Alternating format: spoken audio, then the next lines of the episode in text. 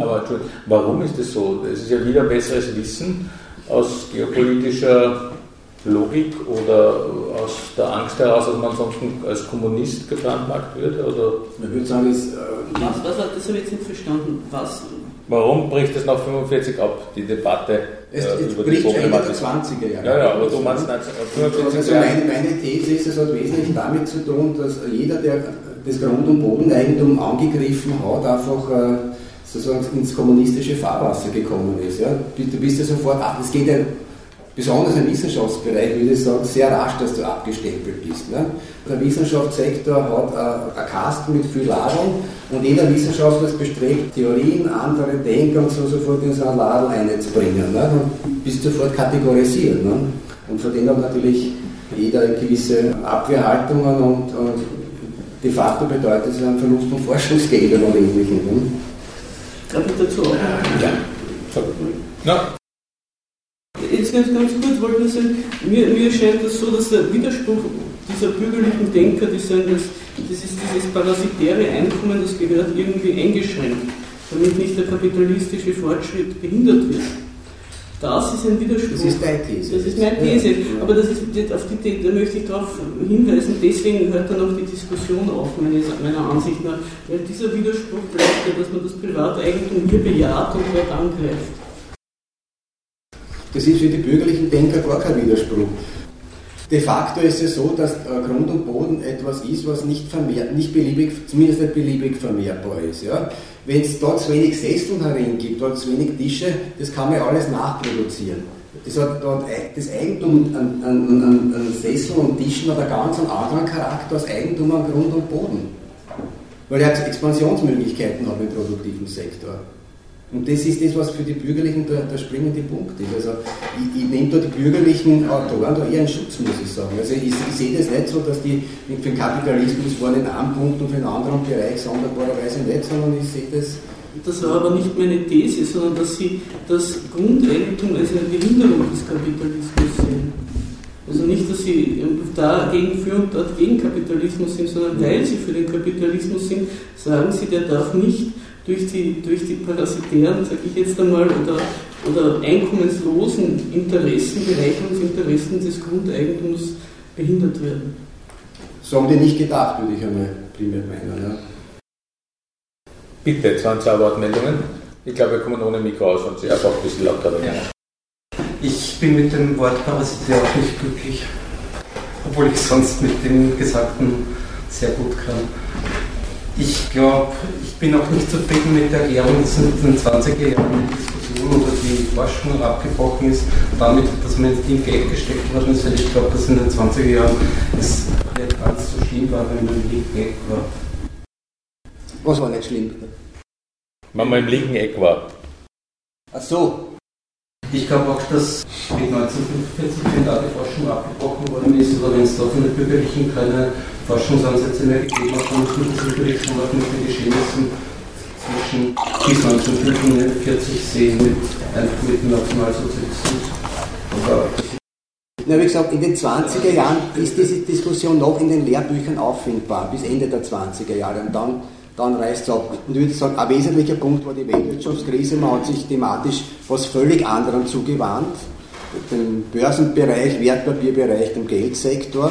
Also damit ist natürlich Grund, die Grund- und Bodendiskussion bis zu einem gewissen Grad ad acta gelegt gewesen. Und dann wird, kommt es schon auch immer stärker in den Vordergrund, vor allem ab 1928 die Wende in der Parteien in der Sowjetunion, Machtübernahme Stalins. Also da ist dann schon irgendwo auch im, wahrscheinlich im Wissenschaftssektor zunehmend problematisch geworden, sich zu länderweise sehr unterschiedlich. In Großbritannien vielleicht gar nicht so. Ne? Aber im mitteleuropäischen Raum war das wahrscheinlich hochproblematisch. Also in Österreich hat man als Wirtschaftswissenschaftler in der Zwischenkriegszeit schon Probleme gehabt, wenn man Anhänger von John Maynard Keynes war. An, an harmlosen Retter des Kapitalismus letztlich gesprochen. Ja. Darf ich noch eine Frage stellen? Gerne. Mich würde, oder mich hat immer schon interessiert, wieso war das eigentlich 1918 in Österreich so, dass da die Habsburger enteignet worden sind, dass daraus ja dann die Bundesforste konstruiert worden sind, während da die anderen adeligen Familien davon scheinbar völlig unberührt waren. Und wieso hat man da eigentlich nicht die, diese Eigentumsfrage an Grund und Boden naja. weitergefasst? dann kann man das vielleicht sogar äh, ergänzen mit der Frage, warum es in Böhmen so anders war. Also Landreform dort und hier nicht. Na gut, das war eigener Staat. Ja, ja, schon, ja, aber warum? Das, waren, das, das waren eigentlich dieselben, dieselben Untertanen von kurz zuvor. Den Plan hat es ja gegeben. Also wenn man sich äh, anschaut, die Sozialisierungsvorhaben der Sozialdemokratie, die waren relativ ehrgeizig angelegt. Ja. Sozialisierung der großen Schlüsselindustrien, Sozialisierung des Wohnbaus, Sozialisierung auch im ländlichen Bereich. Also da wären natürlich auch die, die Esterhasis und verschiedene andere adelige Familien auch, auch drangekommen. Aber da hat es natürlich massive Widerstände dagegen gegeben und das mit den Habsburgern war das, was man sozusagen in einem kurzen Zeitraum relativ rasch über die Bühne bringen konnte. Die langfristig angelegte Sozialisierungsdebatte ist im, im Sande verlaufen und damit ist es natürlich auch äh, weg vom Tisch gewesen. So würde ich meinen. Ja, also meine Anmerkung ging auch ungefähr in die Richtung, äh, dass ich sage, äh, die Kollektivierung der Landwirtschaft war ja in Russland schon in der Zwischenkriegszeit, Kolchosen, Sowchosen, das war ja auch hier bekannt. Nicht zuletzt durch die Kommunisten in, in Deutschland. Und in, bei uns äh, war das nicht so, aber es war auch, auch bekannt. Also wieso die Leute erst ab 45 Angst haben, hätten sollen, äh, als Kommunisten verschrien zu werden. Kalter Krieg, kalter Krieg. Ne? Äh, ja, aber wie gesagt, äh, eher dürfte es interessant sein, wie hat sich eigentlich der Nationalsozialismus zum Privateigentum von Grund und Boden gestellt. Und zum Kollegen drüben äh, mit dem Habsburger Vermögen, man muss da unterscheiden zwischen dem Vermögen, das der Krone gehört hat, das war das meiste. Und das, da in die Rechtsnachfolge ist ja dann die Republik Deutsch-Österreich getreten. Und in das Privatvermögen der Habsburger. Mhm. Äh, das war ja wesentlich wenig, das war, äh, war, war Schmuck und, äh, und, diverse Dinge. Es waren aber auch einige Ländereien dabei. Während bei den Adeligen war ja alles ihr Privatvermögen. Da, darum wurde das ja auch nicht angetastet. Bei den Habsburgern das Vermögen der Krone, die Krone hat aufgehört, die gab die Monarchie war weg, damit war die Krone als Begriff obsolet und das Ganze ist an die Republik der Deutsch-Österreich gefallen. Wobei es, wie gesagt, Pläne gegeben hat, schon auch sozusagen die anderen Großgrundbesitzstücke äh, entsprechend dann zu sozialisieren. Ne? Ja, es ist ja, ich möchte nur so eine kurze Geschichte in Erinnerung rufen, die sie dann in der Tschechoslowakei oder sogar noch in Tschechien abgespielt hat nach 1993, also nach der Unabhängigkeitserklärung der Tschechischen Republik, die Probleme, die es mit Liechtenstein gegeben hat. Ne? Also das war ja sozusagen noch unmittelbar eine Folge der, der Landreformen 1918, 19 in Böhmen und Mähren die, der Enteignung der Liechtensteins und anderer. Und die Liechtenstein waren der größte Grundbesitzer in, in Böhmen und Mähren und die haben dann jahrelang sich gegenseitig auch als Staaten nicht anerkannt. Also Liechtenstein als kleiner Staat mit, mit der Tschechischen Republik und ich glaube, das ist erst seit kurzem gibt es da irgendwie Beziehungen. Ja, zum NS, Privateigentum vom Grund und Boden, weiß da irgendwer was dazu?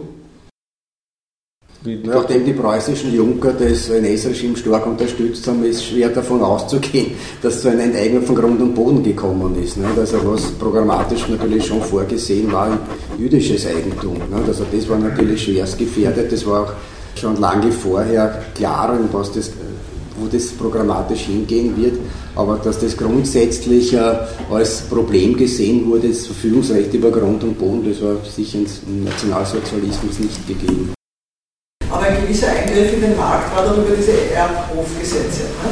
Das hat ja im Prinzip. Da weiß ich zu wenig. Ja. Also bäuerliches Eigentum. Mhm. teilweise der Nachfrage am Markt entzogen, in dem Sinne, dass gesagt hat, es darf der, der Grund nicht geteilt werden, um Lebensfähigkeit in dieser Stellen nicht zu gefährden. Das war ja etwas, was im 19. Jahrhundert eigentlich durch diese freie Teilbarkeit und die Liberalisierung des Bodenmarktes schon in eine Richtung gegangen ist, wo man gesagt hat, der, Boden wird genauso wie die Arbeitsstunde oder die Ware halt einfach völlig dem freien Spiel überlassen. Ne? Also da, äh, ohne dass der Nationalsozialismus irgendwie den Kapitalismus außer Kraft gesetzt hätte, hat er trotzdem gegenüber sozusagen dem liberalen Bodenmarkt gewisse also ein gewisser Protektionismus für bestimmte Schicht, kann man sagen. Ne? Für, für, eine gewisse loyale mhm. äh, oder hoffentlich loyale bäuerliche Schicht. Ich habe noch eine Frage zu nach 45, weil mir das so in Erinnerung ist, dass es da zumindest Ansätze gegeben hat unter der kurzfristigen kommunistischen Landwirtschaftsministerium war zwar nicht kommunistisch, aber die haben dazu als Staatssekretariat gehabt, der Laurenz Genner, sehr bekannter Mann, dass man zwar keine Enteignungen durchführt im Großgrundbesitz, aber dass man Nutzungsrechte durchsetzt an jenen Stellen, wo der Großgrundbesitz bis zu einem gewissen Zeitpunkt die Flächen nicht unter Acker genommen, also nicht, nicht bearbeitet hatte. Ich glaube, das war so im Frühjahr 46 und 47, dass man gesagt hat, bis April müsste dieses beackert sein oder, äh, und wenn nicht, dann können die Bauern oder die, die Menschen vor Ort das einfach unter Flug nehmen, was auch passiert ist. Das war in ganz Österreich, oder? Das war im Prinzip im Machfeld mir bekannt. Ja, da, das war, glaube ich, das letzte Mal, dass es sowas in Österreich gegeben hat, dass man Eigentum und Nutzungsrechte unterschiedlich gesehen hat. Das ist ja das in der es gibt es also jetzt teilweise immer noch mit äh, in verschiedenen Stufen, aber, aber im Großen und Ganzen war das der letzte größere Versuch. Und da war meines Wissens auch die ÖVP in den eigenen Flügel mit von der Partie, das so durchzusetzen in Niederösterreich. Ist aber dann über kurz oder lang gescheitert. Ja, gibt es sonst noch Fragen? Ja. Im Anschluss daran gleich an die Nutzungsrechte gab es einen abgestuften Eigentumsbegriff also verschiedene Formen sozusagen von Privateigentum. Sind ja bestimmte Formen von Rechten, also auch Nutzungsrechte. Äh, und da könnte ich mir vorstellen, dass die zu allen Zeiten gleichermaßen sozusagen eine gleiche Verfügungsgewalt über das Eigentum haben. Das ist jetzt nur die Frage, nicht so. Naja, mir fällt eigentlich dazu nur ein, äh, im, im, Mittelalter hat es ein, ein Privateigentum im modernen Sinne überhaupt nicht gegeben, was Grund und Boden anbelangt. Es waren reine Verfügungsrechte. Also der, der oberste Landesfürst, der König, hat ein sogenanntes Lehen vergeben an, an die Adeligen, an die Kirche. Und die haben gewisse Treueverpflichtung damit gehabt und haben auch dafür sorgen müssen, dass die Untertanen regelmäßig ihre Abgaben abliefern unterschieden ist worden zwischen dem Rustikalland, dem Dominikalland. Das Rustikalland ist den Bauern zur Bearbeitung zur Verfügung gestanden, das Dominikalland das Land des Grundherrn, musste aber auch von den Bauern bestellt werden. Aber wie gesagt, das war alles mit dem Verfügungsrecht versehen und in dem Sinne kein privates Eigentum. Das bricht in Österreich dann erst auf mit Josef II. und dann mit der Revolution von 1848. Dann geht es in Richtung Eigentumsbildung. Ich, ich wollte nur fragen, was an dem Parasitär dich gestört hat. Vielleicht könnte man das noch ausreden. Ach, das, ich denke, erstens einmal dieser historisch belastete Begriff. Ich meine, es hat es natürlich auch schon davor gegeben. Ich denke, das hat sehr viel mit, mit, mit Begrifflichkeiten wie asozial zu tun. Ich mir denke, niemand kann asozial sein und niemand kann parasitär sein. Ich wollte ja nur den Gedankengang, der, der, der, ja, Profiteure sind alle Eigentümer, die aus anderer Leute Arbeit ihr Einkommen beziehen.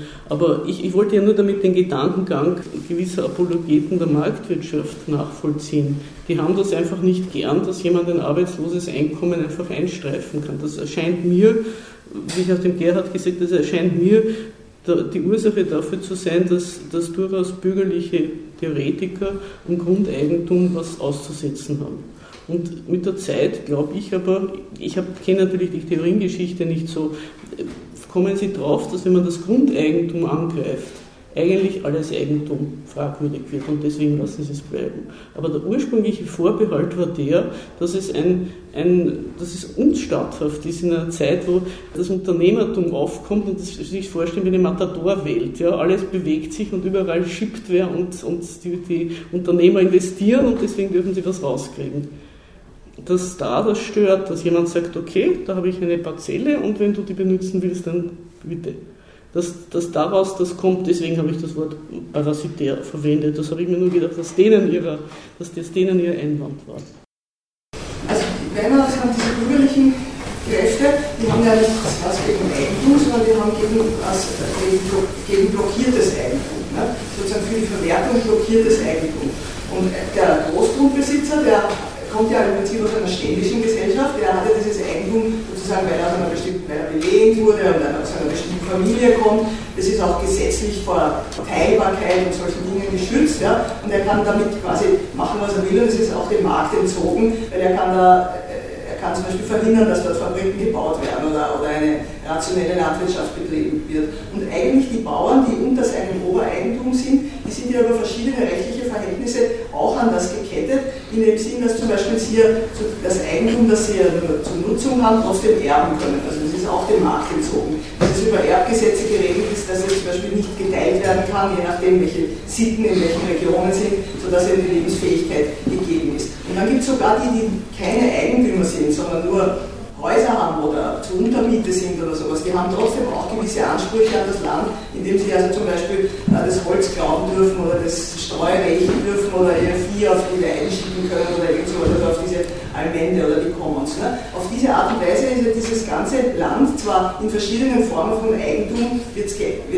gehört es wem, ja, aber es ist gleichzeitig äh, blockiert gegenüber jemandem, der das jetzt sozusagen in die Verwertung bringen will und eben sagen will, ja, wenn ich das aber jetzt brauche, um dort die Fabrik zu machen oder die Straße zu machen oder, oder wie immer, oder von mir aus eine Landwirtschaft zu machen, die also stärker, sagen wir mal, marktorientiert ist, dann, dann möchte ich mich dort einmieten können, dann möchte ich dort pachten können. Und die wollen ja im Prinzip eine Verwandlung dieses Eigentums in die Möglichkeit, sich einzupachten. Das ist ja etwas, was in England ja schon früher passiert ist. Eigentlich die Einhegungen sind ja ein Weg in die Pächtergesellschaft, ne? während in den mittel- und osteuropäischen Ländern äh, eigentlich die Pacht nicht existiert hat, sondern weiter diese Verhältnisse gewesen sind. Gutswirtschaft. Ne? Und mit, mit, mit Josef II. und dann also vor allem mit der 1848er Revolution, das wird immer so hingestellt, wenn dadurch die Bauern mehr Rechte bekommen hätten. Die, Im Prinzip ist, das ein, ist, ist da die, die, Verwandlung in eine sozusagen Kommodifizierung äh, des, des, des Landes hat eingesetzt, die dann 1868 praktisch mit der Liberalisierung des Handels mit Land ja, dann noch äh, weiter vorangetrieben wurde. Aber Entschuldigung, jetzt habe ich da zu viel. Äh, das war aber, aber, aber nur zur Erklärung von diesen unterschiedlichen Haltungen zum Eigentum seitens sozusagen einer kapitalistisch verwertungsorientierten und seitens einer ständig besitz äh, traditionsorientierten. Mir würde da der, äh, der Hans Bobeck einfallen, ich weiß nicht, ob der irgendwo ein Begriff ist, der, der ist so als Begründer der Sozialgeografie in Österreich immer gefeiert worden, war also so nach dem Zweiten Weltkrieg Ordinarius in Wien. Und der hat den Begriff des Rentenkapitalismus ja geprägt. Also das heißt, er hat, wenn man so will, unterschieden zwischen einem äh, sozusagen einem positiven Kapitalismus, der ordentlich was weiterbringt, und der Rentenkapitalismus, das ist so sein, sein Studienraum mit dem orientalisch-iranischen Bereich. Das sind dann eben sozusagen diese, diese Großgrundbesitzer, die eben einfach nur eine Grundrente erzielen, ja, die halt ihre Pächter da abschröpfen. Und der Bobek hat da, wenn man so will, so, so einen Unterschied herstellen wollen. Da gibt es sozusagen diesen, wenn man so will, westlichen, positiven, produktiven Kapitalismus und da gibt es so diesen orientalischen Rentenkapitalismus. Ja, Im Übrigen hat er dann irgendwann auch in den 1930er Jahren plötzlich festgestellt, dass zwischen dem jüdischen Geldverleihwesen und dem Rentenkapitalismus irgendwelche Parallelen gäbe. Also das war dann offensichtlich gerade opportun zwischen 39 und 45 solche Ideen zu haben.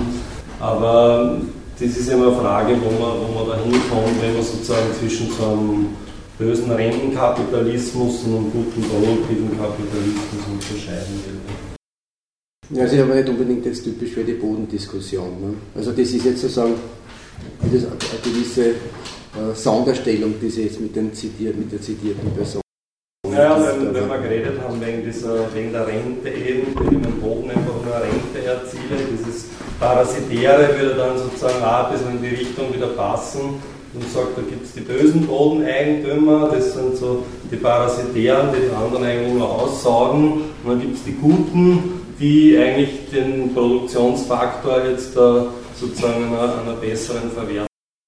Ja, also das, das, äh, man, man kann die Dinge auf diese Ebene bringen, aber die Grundlage dessen, was wir dann im Buch äh, darstellen versucht haben, das war natürlich schon eine rationale Diskussion. Ja Da geht es um einen Faktor, der einfach nicht beliebig erweiterbar ist und der irgendwann, je mehr die Weltbevölkerung halt steigt, dann irgendwann einmal mit, mit Knappheiten sich zeigt. Das können andere Knappheiten auch sein, Bodenressourcen, knappe Wasserressourcen, was auch immer. Ne? Das hängt ja alles zusammen. Bitte. Ja, die beiden letzten Wortmeldungen fand ich sehr wichtig als Beitrag, weil damit ja alle möglichen Paradoxien entstehen können, nämlich auch aus ökologischer Sicht. Andererseits ist man vom sogenannten bösen Kapitalismus dann vielleicht sogar noch beglückt dadurch, dass der wenigstens nur das, das alles so lässt, wie es ist und dass er also nicht alles in Wert setzt. Nicht? Das ist, kann ein großes Paradox sein. Und äh, lustigerweise gibt es ja auch sogar ein sozialdemokratisches Paradox, wo man sagt, ja gut ist der, der Arbeitsplätze schafft, ne? also der alles in Wert setzt. Ne? Und aus ökologischer Sicht wäre es vielleicht sogar günstig, Gottes Willen soll die Kirchen das haben oder was ihr oder wer auch immer. Unter Umständen kann das sogar so dieses Paradox beinhalten, so genannt Ja, also es gibt sogar ein vielleicht nicht korrektes, aber doch äh, zitierfähiges Beispiel. Es ist nicht umsonst, dass einer der Habsburger als grüner Präsidentschaftskandidat sich irgendwie die, die Habsburger Gesetze sogar abschaffen will. Ich ob das jetzt klingt. Gut, war wahrscheinlich unpassend. Mach mal kurz Gemeingüter und Allmende vielleicht. Bitte. Ich habe noch eine begriffliche Sache, weil es gefallen ist. Was ist der Unterschied zwischen Nutzungsrecht und Verfügungsrecht?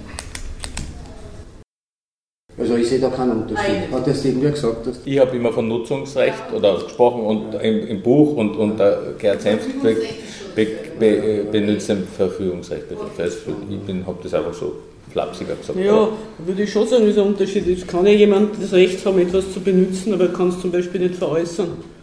Also das, das, das, ein bisschen, das kommt mir vor zwischen Besitz und Eigentum. Da gibt es Weiderechte, das sind schon Nutzungsrechte, aber deswegen ist es kein Eigentum. Ja, aber Verfügungsrecht ist auch dasselbe. Das ist ja ne? eigentlich- das, das ist alles du kannst ja nicht verkaufen. Das sind alles eingeschränkte Rechte. Also das war jetzt nur der, Be der Begriff Nutzen, Verfügen, das haben wir Das ist zumindest gleich ja. gemeint. Das ist gemeint. Also ist kein Eigentum. Ist Kein Eigentum. Nutzungsrecht ist die Nutzung vorgegeben. Wenn ein, ein Grundstück eine landwirtschaftliche Nutzungsrecht hat, dann darf ich dort Landwirtschaft betreiben, aber sonst nichts. Das ist eine Widmungsfrage. Ja. Gut, also für uns war es nicht so gemeint am Podium, dass man da irgendeine äh, Differenz aufgebaut hätte. Du wolltest jetzt noch was sagen zu Also, Allmende. Eh, Passt eh zu, den, zu der Frage der Ver Verfügungsrechte und Nutzungsrechte. Äh, interessanterweise, und das ist, würde ich sagen, äh, ein interessanter theoriegeschichtlicher Hinweis, ist diese Allmende-Frage in neuerer Zeit wieder aufgetaucht, im Zusammenhang mit Commons und, und der, der Allmende-Diskussion, besonders seit die Elinor Ostrom, amerikanische Wirtschaftsnobelpreisträgerin, äh, dazu zu publizieren begonnen hat. Und äh, sie hat eigentlich in dem Sinne eine wichtige Gegenposition zur neoklassischen Theorie geschaffen.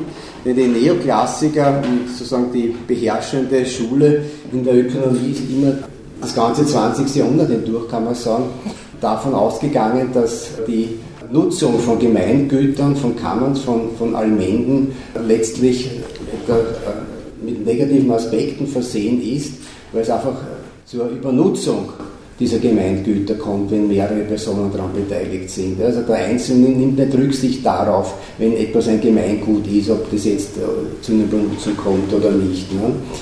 Und die Elena Ostrom hat äh, in hohem Ausmaß da empirisch gearbeitet, hat verschiedene Belange untersucht, von japanischen Wäldern bis zur äh, Wasserwirtschaft in Kalifornien, hat sie unterschiedliche äh, Institutionen sich da näher angeschaut und hat daraus gewonnen, die Einsicht, dass das nicht automatisch sozusagen zu einer Übernutzung kommen muss.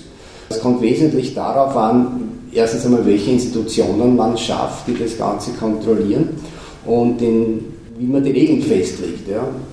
Ihre Position ist, dass es äh, wesentlich ist, dass die unmittelbar Beteiligten, die bei diesen Gemeingütern dabei sind, die Regeln festlegen, also von, dass die diskutieren und, und entsprechend auch zu, zu Regelungen finden und damit auch eher bereit sind, Regelungen einzuhalten, die sozusagen sich in möglichst äh, schonenden Ausmaß sich dann den, diesen Gemeingütern dann entsprechend zuwenden und, und sie, sie entsprechend nutzen. Ne?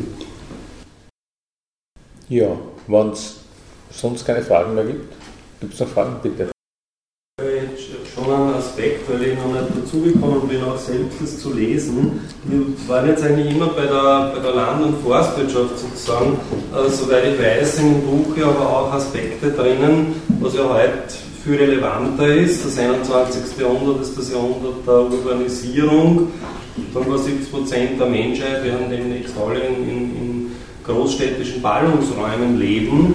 Und äh, es geht ja auch sozusagen um Grund und Boden in der Stadt. Und die, wie so bei Ramelin eh schon angesprochen worden, dass da ja das Problemfeld liegen könnte, also die Verfügbarkeit von Wohnraum oder eben auch Eigentum in, in der Stadt und was da sozusagen für, für Problemfelder oder für Ansätze gibt, beziehungsweise ist das eigentlich bei den historischen Theoretikern auch schon angesprochen worden? Oder haben Sie die wirklich eigentlich immer auf, auf ja gut, das Bevölkerungsproblem kommt ganz klassisch und prominent vor bei Thomas Robert Malthus, ne? der das nicht auf den Wohnraum bezogen hat, sondern auf die, die Nahrungsmittelentwicklung. Ne? Der gemeint hat, dass sich die Weltbevölkerung wesentlich schneller entwickeln wird, als die Nahrungsmittelspielräume sich erweitern lassen und dass es dann zu schwerwiegenden Hungersnöten kommen wird. Also etwas, wo die Amélie Lanné sicher recht hat, was sich im 19. Jahrhundert dann nicht so gezeigt hat. Man hat gesehen, dass da durchaus Erweiterungsmöglichkeiten da sind. Aber man wird nicht, man kann jetzt im Moment schwer abschätzen, wie es weitergeht. Also in der New York Times übrigens haben sie wieder Neomalthusianer zu Wort gemeldet, die das Bevölkerungswachstum sehr wohl für die Zukunft problematisieren und im Wohnbereich wird sich da zweifellos etwas tun. Die Prognosen gehen ja an, im Jahr 2050 sollen etwa 9,2 Milliarden Menschen diese, dieses Erdenrund besiedeln. Und äh, zwei Drittel davon werden im städtischen Raum leben wollen. Also wenn jemand eine Eigentumswohnung sich anschaffen möchte, dann würde ich sagen, jetzt geschwind, weil dann wird es sicher nicht mehr gehen. Es wird unerschwinglich werden, ja. wenn, wenn, die Menschen dann alle in den Ballungsräumen sich dann zusammendrängen wollen. Und, und es ist ja am Anfang schon erwähnt worden, dass, wie du gesagt hast, Aushegungen sind auch Mieterstreiks, sind so quasi moderne Formen der Aushegung. Ne? Äh, Aushegung ist, sind diese erwähnten Mieterstreiks, was uns vielleicht unserer Generation eher in Erinnerung ist, die, die Hausbesetzerbewegung, die in Österreich nicht besonders ausgeprägt war, aber in Hamburg oder auch in Amsterdam eigentlich sehr erfolgreich äh, aber da ist interessant, zum Beispiel in Holland gibt es ein neues Gesetz, was, ob du das irgendwie mitgekriegt hast, wo die, ursprünglich waren ja diese Nutzungsrechte an nicht bewohnten Wohnraum gesetzlich möglich. Und jetzt haben sie das aber zurückgefahren. Also jetzt haben sie das auch eingeschränkt, was ich weiß. Das weiß ich jetzt nicht genau, mit der Einschränkung. Ja. Also da hat es große Demonstrationen gegeben von diesen Squatters, also von diesen äh, Hausbesetzern, die, die ja legal waren auf Basis dieses Gesetzes, dass man nutzen, legal, genau, dass ja. es nutzen mhm. durfte, wenn der andere das nicht nutzte. Das ist jetzt nicht mehr möglich. Ne? Und die modernste Form der Aushängung, würde ich sagen, sind diese Wagenplätze. Ne? Die gibt es auch in Wien inzwischen, in verschiedenen Großstädten Europas. Ne? Dass, dass junge Leute ein Stück Grund und Boden okkupieren, einen Wohnwagen draufstellen und, und da gemeinsam äh, hier äh, Aktionsformen planen und ähnliches. Ne? Ich wollte da zurück zu dem, was du gesagt hast mit der Prognose, dass die Leute in urbane Ballungsräume ziehen werden. Ich frage mich natürlich manchmal bei Prognosen, wenn ich die lese, wer macht die und zu was für einem Zweck. Also die Prognose ist ja, ist ja immer eine, eine Spekulation auch. Und es ist, gibt immerhin von Gemeinden, von Immobilienspekulanten, von Banken großes Interesse, landwirtschaftlichen Grund umzuwidmen im Baugrund. Das ist eine enorme Wertsteigerung. Da macht man nur einen Stempel und unterschreibt und auf einmal ist das, das Ding, weiß nicht wie viel mehr wert. Gemeinden finanzieren sich darüber und so weiter. Und solche Prognosen erscheinen mir auch teilweise von diesem Interesse, dass es so sein möge. Naja, das ist, das ist ein aktueller Trend auch, nicht? wenn man sich Millionenmetropolen der dritten Welt anschaut, ich meine, die, die wachsen mit einer unglaublichen Rasanz, nicht? also wo die, der Infrastrukturausbau gar nicht mehr mitkommt. Und wenn dieser Trend sich weiter fortsetzt, dann ist das nicht so aus der Luft gegriffen. Ja, aber der Trend in dieser, dieser Metropolen in Lateinamerika ist ja eben wegen der ungeklärten Landfrage in Lateinamerika. Also da ist Genau, die Leute verlieren immer mehr Existenzmöglichkeiten am Lande, das ist in Indien ja zum Beispiel genauso und ziehen halt dann in die großen Städte. Ja. Ja, also als Müllsammler oder sonst was dann agieren. Ne? Bitte. sind Ihnen eigentlich Theorien untergekommen, die Kritik an Landeigentum und Kritik am Nationalstaat verknüpfen? Landeigentum und Nationalstaat. Du müsstest lange nachdenken, aber ich glaube nicht, dass das irgendwie. Also, was meinen Sie jetzt konkret mit Nationalstaat? Also, grundsätzlich Staatskritik oder. Mhm. Naja, also in dem Sinne würde, würde ich sagen, würde man sogar eher leichtfündig werden. Also gerade bei einem Bereich, der da im Buch herangesprochen ist, die Siedlerbewegung. Also da geht es schon wesentlich darum, mit Eigeninitiative, kleinräumig etwas zu entwickeln und äh, sich überhaupt sozusagen von staatlichen Einflusssphären unabhängig zu machen. Also den Gustav Land habe ich vorhin schon erwähnt, das war ein wesentlicher Exponent in Deutschland dieser Siedlerbewegung. Auch Oppenheimer vorhin erwähnt, hat in dem Sinne eine wesentliche Rolle gespielt. Also er hat auch Siedlungen mitbegründet in Deutschland und ist dann Chefökonom der zionistischen Bewegung geworden und hat dann äh, die ersten Kibbutzim in, in Palästina mitbegründet. Ja, also man sieht, dass diese Siedlerbewegung sich da sehr äh, vielfach ausgebreitet hat. Das war speziell bei dieser anarchistischen Richtung Gustav Landau schon so, sogar wesentlich mit einer Staatskritik versehen. Ne? Nämlich die Vorstellung, eine, eine an, völlig andere Organisationsform. Äh, kein Staat mit Militär und Hierarchie, sondern Gemeinden, Gründung von Landgemeinden, in denen sich Menschen auf Augenhöhe begegnen, in dem idealerweise Landwirtschaft und Industrie zusammengefasst wird. Also wichtiger Impulsgeber war da zweifellos auch Kropotkin, ein russischer Anarchist, und wo dann in diesen Landgemeinden auch äh, reger Austausch, geistiger Austausch, Diskussionen stattfinden, politische Entscheidungsfindung möglich wird, die aber sozusagen nicht auf den kleinen Raum beschränkt sein soll, was man auch ausweiten kann über ein System von Delegierten, System von Räten, wo sich dann verschiedene Regionen und auch größere Gebiete zusammenfinden können. Ne? Für Straßenbau zum Beispiel ist sozusagen die, die Gemeindeform wenig geeignet. Also da wird man natürlich auch regionale Formen des Zusammenwirkens finden müssen. Aber Staatskritik in dem Sinne verknüpft mit Siedlungswesen würde ich ganz wichtig etwa die Schriften von Gustav Landauer erachten, wo auch ein gewisser ökologischer Aspekt mitschwingt. Ja. Also wie geht man mit Grund und Boden um, wie soll man das den nachfolgenden Generationen überlassen. Ja?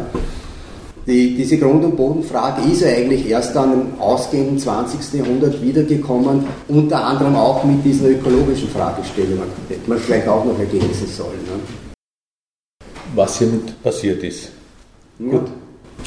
Ja, aber was Sie da sagen, das trifft auf die Siedlerbewegung in Wien überhaupt nicht zu, weil da habe ich mich äh, vor 15 Jahren da was sehr genau be beschäftigt. Die Siedlerbewegung in Wien, das war keine Freiheit und, und unabhängig, im Gegenteil. Das war ein Pachtgrund der Gemeinde Wien. Da gab es, oh ja, die haben jetzt um einen Pachtschilling gestritten, die, äh, die, die da in der Das ist erst die spätere Entwicklung mit so den Pachtverträgen. Äh, da gab es genaue Pläne, wie diese Siedlung auszuschauen hat. Da gab es Eigenleistung und da gab es einen zentralen Einkauf. Und die Pläne, da hat ja der, der, der Adolf Loos, äh, äh, äh, glaube ich, bei Altmannsdorf-Hetzendorf, hat er ja mitgewirkt. Also äh, da konnte nicht jeder machen, was er will, aber jetzt halt durch die Siedlungen bis zur Freihofsiedlung im 22. durchgeht, das ist genau nach einem ganz strikten Plan. Das war dann so, die Gemeinde Wien hat kein Geld gehabt, das, äh, das das finanziert und darum mussten die Leute als Siedler hier Eigenleistungen erbringen und die waren ganz schön, die, äh, die, die sie hier in Form von Arbeitskraft etc. haben erbringen müssen. Aber die große Freiheit war das nicht. Naja, von, von, von großer Freiheit, glaube ich, spricht da auch keiner. Und, und wenn man sozusagen siedelt, hat das natürlich auch mit viel Arbeit zu tun. Das ist eh klar, dass da Eigenleistungen der Siedlerinnen und Siedler auch gefordert waren. Aber zunächst mal würde ich sagen, war das eher eine wilde Siedlung, was vor allem nach dem Ersten Weltkrieg stattgefunden hat. Ja, also in Hütteldorf draußen, die ersten Siedlungen waren besetzte Böden oder auch in der Lobau beispielsweise, da hat die Stadt Wien sich überhaupt nicht darum gekümmert. Das waren mehr oder minder autonome Aktionen von den Siedlerinnen und Siedlern. Und erst wie das dann ganz äh, mehr dann verstärkt organisiert worden ist von der Gemeinde Wien, da ist dann der Otto Neurath ins Spiel gekommen, auch prominente Architekten wie Adolf Loos oder Grete Schütte-Lihotzky, dann ist es vermehrt mit Pachtverträgen und mit verstärkter Organisation versehen worden. Aber das ist erst die spätere Entwicklung. Die Siedlerbewegung selbst hat sich auch artikuliert gegenüber der Gemeinde Wien. Wir haben Bedarf an Baumaterialien, wir haben Bedarf an diesen und jenen Hilfestellungen der Gemeinde. Es in Wien große Demonstrationen der Siedlerbewegung vor dem Rathaus damals gegeben. Und letztlich haben sie da zwei unterschiedliche Konzeptionen herausgebildet. Einerseits die Superblock-Konzeption, also Rotes Wien, Gemeindebau, Karl-Marx-Hof. Das war dann der Seitz. Der, der Seitz, genau. der, äh, nachdem der Wallmann gestorben ist, hat dann der Seitz ganz äh, massiv äh, auf den äh, Gemeindebau, was wir heute genau. alles... Und die Siedlerbewegung war eine eigene Schiene die Zwischenkriegszeit hindurch. Ne? Und äh, der Rosenhügel beispielsweise, wenn man das als Beispiel heranzieht, das war ebenfalls ein, ein wildes Siedeln damals, ja, wo man sich dann zusätzlich die, die, Mittel nach und nach beschafft hat. Die Gemeinde Wien hat es dann nachträglich legalisiert, hat dann erst Pachtverträge hergegeben, aber die Ursprungsaktion war autonomes Siedeln. Kann man übrigens schön noch ein Denkmal am Rosenhügel sehen mit Frauen, mit Ziegeln, mhm. die diese 1000 Stunden Arbeit ungefähr, äh, damals vollführt haben. Ja, wenn es sonst jetzt keine Fragen mehr gibt, würde ich uns allen danken, dass wir da waren, euch beiden insbesondere. Und zu dem Buch noch kurz abschließend, also da kann man nachlesen, haben wir ja gesehen, von Thomas Paine über Adam Smith, Karl Marx, Engels, Silvio Gesell bis Amélie Lanier oder einen gewissen Johannes Jäger. Die Bodenrentendiskussion im städtischen Kontext, das war die eine Frage zusammengefasst und kontextualisiert von dir, vom Gerhard Senft. Konrad Berghuber. Konrad Berghuber ist auch dabei. Ostrom, ja. Und das Ganze, als Verleger darf ich das sagen, für 15,90 hier zu haben. Sie hörten soeben eine Buchpräsentation zum Thema Land und Freiheit, Texte zum Grundeigentum und die anschließende Diskussion, die im April dieses Jahres in Wien stattgefunden hat. Das entsprechende Buch ist beim Promedia Verlag erschienen und kann dort jederzeit bestellt werden.